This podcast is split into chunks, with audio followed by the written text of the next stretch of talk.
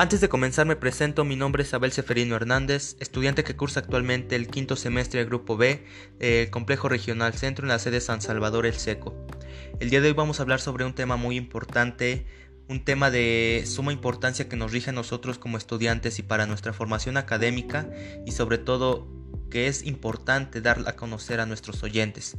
Vamos a hablar sobre qué es la narrativa, para qué sirve, sus géneros, subgéneros y la importancia que tiene de leer en México. Para saber qué es la narrativa, primero debemos saber qué es la literatura. Bueno, pues la literatura es la manera de expresar mundos posibles. Se pueden crear historias o expresar nuestros sentimientos para poder manifestar nuestra naturaleza humana.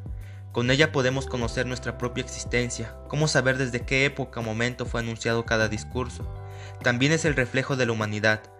Con ella podemos ser inmortales y traspasar nuestro camino efímero a este mundo. Me refiero a ser inmortales o personas inmortales, ya que nuestras historias contadas pueden transmitirse de generación en generación. La literatura está siempre presente en las personas, en cada instante la utilizamos, solo que pues a veces no nos damos cuenta o simplemente no la llevamos a cabo correctamente. La verdadera vida se refleja en la literatura, ya que en ella se reflejan aspectos de nuestra vida, sean importantes o interesantes. Para el que la comparte, a través de la literatura, nosotros los humanos podemos compartir nuestra vida, nuestro pasado o por lo que estamos viviendo, ya sea por medio de un libro, una pintura, un poema, y es por eso que la narrativa surge a partir de la literatura, ya que para compartir una pequeña parte e incluso para hacer un libro se necesita de la narrativa. La narrativa es parte de un género literario que es empleado por diversos autores para narrar algunos hechos, acontecimientos, con el fin de persuadir o entretener al espectador, el cual puede ser un lector o un oyente, la narrativa engloba todo tipo de relatos que se dividirán en géneros y subgéneros. Estos escritos generalmente se narran en prosa, recogen una serie de hechos explicados por un narrador, que suceden a uno o más personajes que son quienes realizan las acciones. El autor puede o no puede estar involucrado en la obra, si se trata de un cuento, un mito o una novela, o la historia simplemente es imaginaria. Cuando se habla de la narrativa, es importante destacar sus características, los campos que abarca, sus géneros y subgéneros en los que se divide. Las características más importantes de la narrativa es que emplean diversos recursos para desarrollarla. Esto dependerá del estilo con el cual se ordenen las ideas del discurso, de ahí que la narrativa sea rica en sus modalidades para presentar relatos, una de las características principales es que los textos están escritos en prosa a fin de exponer con mayor detalle las descripciones que envuelven a la historia. Tiene como objetivo comunicar y dar a conocer un relato o serie de acontecimientos. En primer lugar, toda historia debe tener personajes. Por lo general también se necesitan tipos específicos de personajes. Por ejemplo, cada historia a menudo tendrá un protagonista, que suele ser el héroe o personaje central de la historia. A menudo también hay un antagonista, que es el personaje que se opone al, protagonista. En general, cada historia necesita personajes para avanzar o reaccionar a los eventos de la trama. Esa es su función principal y el motor de su existencia. Generalmente, después de los personajes se expone el espacio, ambiente y trama. Luego se desarrollan los hechos hasta llegar al punto de máxima tensión y a continuación le sigue el desenlace o fin de la historia. Los relatos se narran en tercera persona, no obstante también se pueden realizar narraciones en segunda o primera persona, son menos comunes pero no son incorrectas. El narrador puede o no formar parte de los personajes, perdón.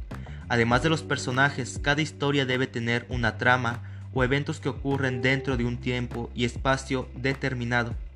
Por norma general, la trama consta de cinco componentes, la exposición, la acción ascendente, el clímax, la acción descendente y la resolución. Por último, uno de los componentes más importantes de una historia es el conflicto.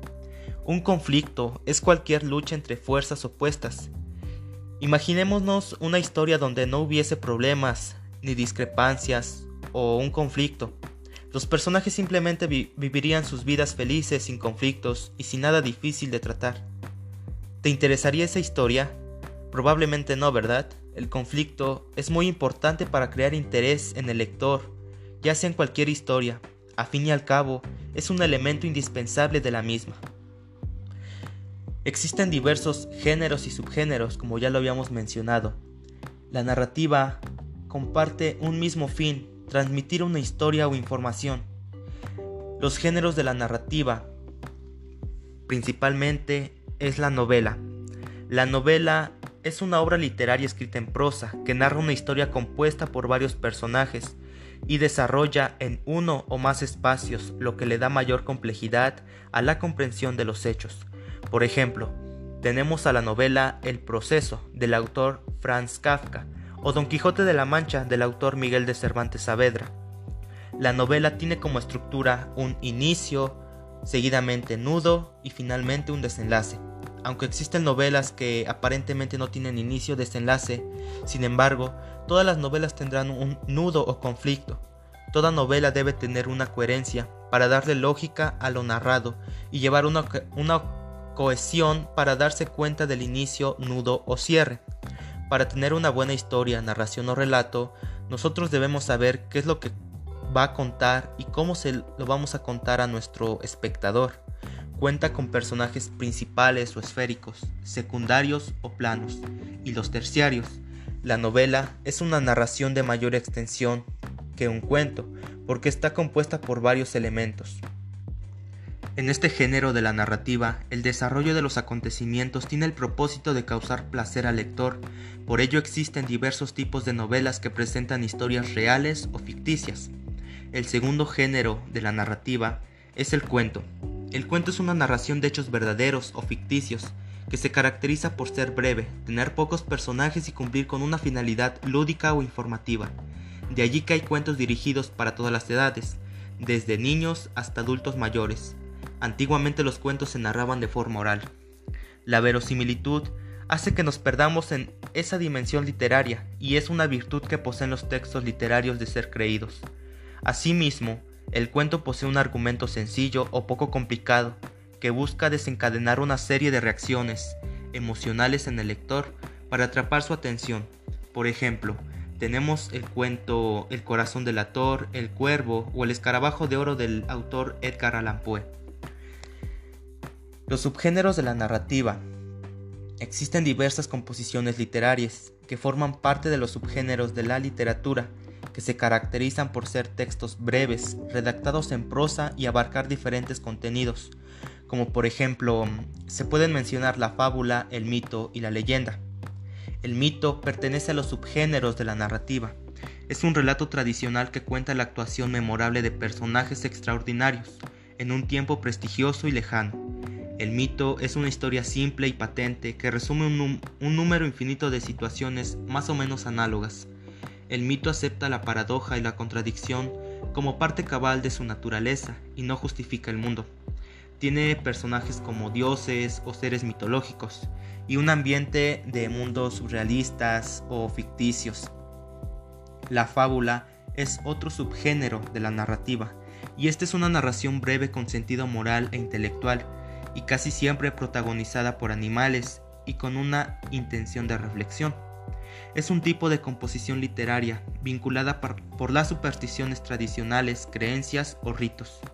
El objetivo principal es generar una modelización o una forma de ser en el mundo. Entre todas las fábulas se destacan la fábula popular, la literaria, y ambas incluyen una moraleja, siendo esta un elemento constitutivo de la fábula. Hay varias celebridades que tienen una opinión diferente acerca del significado de la fábula, como Carlos Ayala. Las fábulas dice que las fábulas han nacido con el lenguaje y por ello es inútil fijarles la única cuna. O lo que dice María Alicia Domínguez, afirma que la fábula fue nacida del mito y de la poesía que explican las cosas y la naturaleza. Tenemos otra opinión de Bernardo Canal Feijó, nos dice que la fábula es el género del pueblo y expresa un sentimiento filosófico de la vida. La fábula cuenta con personajes como el protagonista, quien busca el bien, y el antagonista, quien busca el mal o le lleva la contraria al protagonista. La leyenda es otro subgénero de la narrativa. siendo este un texto breve en el cual se narran a los personajes o hechos históricos, y son los relatos importantes para una comunidad, ya que les brinda identidad. La leyenda significa lo que ha de ser leído, y es la relación de sucesos que tienen más cosas tradicionales o maravillosas que de cosas históricas o verdaderas. Es por eso que es un subgénero de narración breve, en donde se cuentan tradiciones antiguas, ya sean culturales o religiosas. Según los hermanos Grimm, dicen que la leyenda es una narración que proviene de tradiciones orales antiguas, que se transmiten de generación en generación, casi siempre de una forma oral, modificándose a lo largo del tiempo. La leyenda se sitúa en un lugar y época específica, en hechos que fueron reales y son idealizados. Se diferencia de la historia propiamente dicha en el énfasis de la narración y en su finalidad. Las características principales de la leyenda es que narra sucesos desconocidos e inexplicables en un tiempo lejano. Los hechos suceden en un lugar, ya sea en una comunidad, en iglesias o incluso panteón. Recordemos aquellas leyendas que nos contaban nuestros familiares como lo es la Llorona, el Charro Negro o infinidad de leyendas. Esta se transmite de generación en generación y siempre se incluye el, el elemento mágico o milagroso. Siempre explican el origen de algo, en este caso cómo se originó aquella historia. Ahora pasemos a, a explicar el motivo de leer o escribir textos narrativos. El motivo de leer es aprender cosas nuevas, cosas que quizás no conozcamos.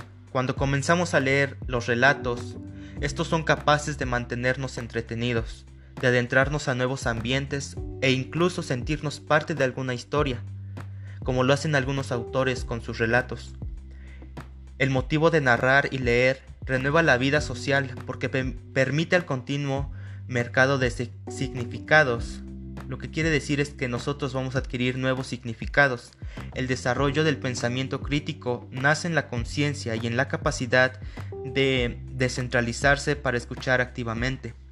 Hoy en día pues ya no se cuenta o ya no se narran, ya no se leen relatos, a menudo se leen los cuentos a los niños, es un claro ejemplo. Se le leen los cuentos a los niños o se los deja solos con un libro, pero ellos lo que hacen es agarrar un celular o simplemente ver la televisión. La importancia de leer en México. Bueno, pues la importancia de leer en México es poder adquirir un nuevo conocimiento, pues leer es una de las mejores habilidades y hábitos que cada uno de nosotros podemos adquirir.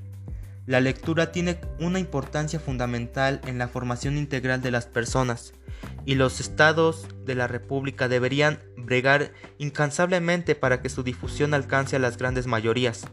También nos permite poder viajar a cualquier sitio sin desplazarnos a ningún lugar. Esto se debe a que nuestra imaginación la activan por medio de sus relatos e incluso nos dan la oportunidad de que podamos ser una persona que nos adentremos en aquella historia o relato pero solo será por un momento.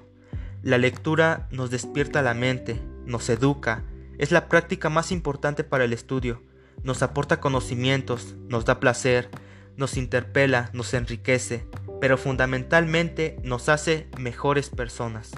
Leer nos abre las puertas del conocimiento y da alas a nuestra inspiración e imaginación.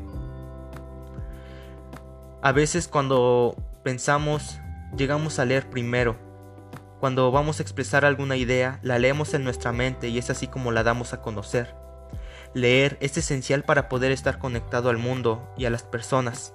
Cuando nosotros nos metemos a las redes sociales, ya sea Facebook, Twitter, Instagram, WhatsApp o YouTube, tenemos que leer los mensajes que nos llegan e incluso leemos los estados. La lectura esencial es algo que debemos alimentar a lo largo de nuestras vidas, pues aumenta nuestra curiosidad e interés, nos mantiene informados y además despierta nuestra imaginación. Es por ello que debemos aprender a apreciarla. Hoy en día, pues ya nos está fundamentando la lectura. A menudo que se leen los cuentos a los niños o se les deja solos, ya no lo hacen. En estos momentos, yo te hago la invitación a que practiques la lectura no importa qué tipo de texto sea, ya sea un cuento, leyenda, lo que sea, pero debemos fundamentar la lectura. Hoy en día es bueno leer, y más en tiempos de pandemia, ya que así podemos encontrar un entretenimiento saludable, nos liberamos de nuestro estrés y llevamos a nuestra imaginación a un máximo. Leer no es costoso. Ahora con el uso del Internet, sabemos que podemos acceder a, acceder a muchos libros que son totalmente gratuitos.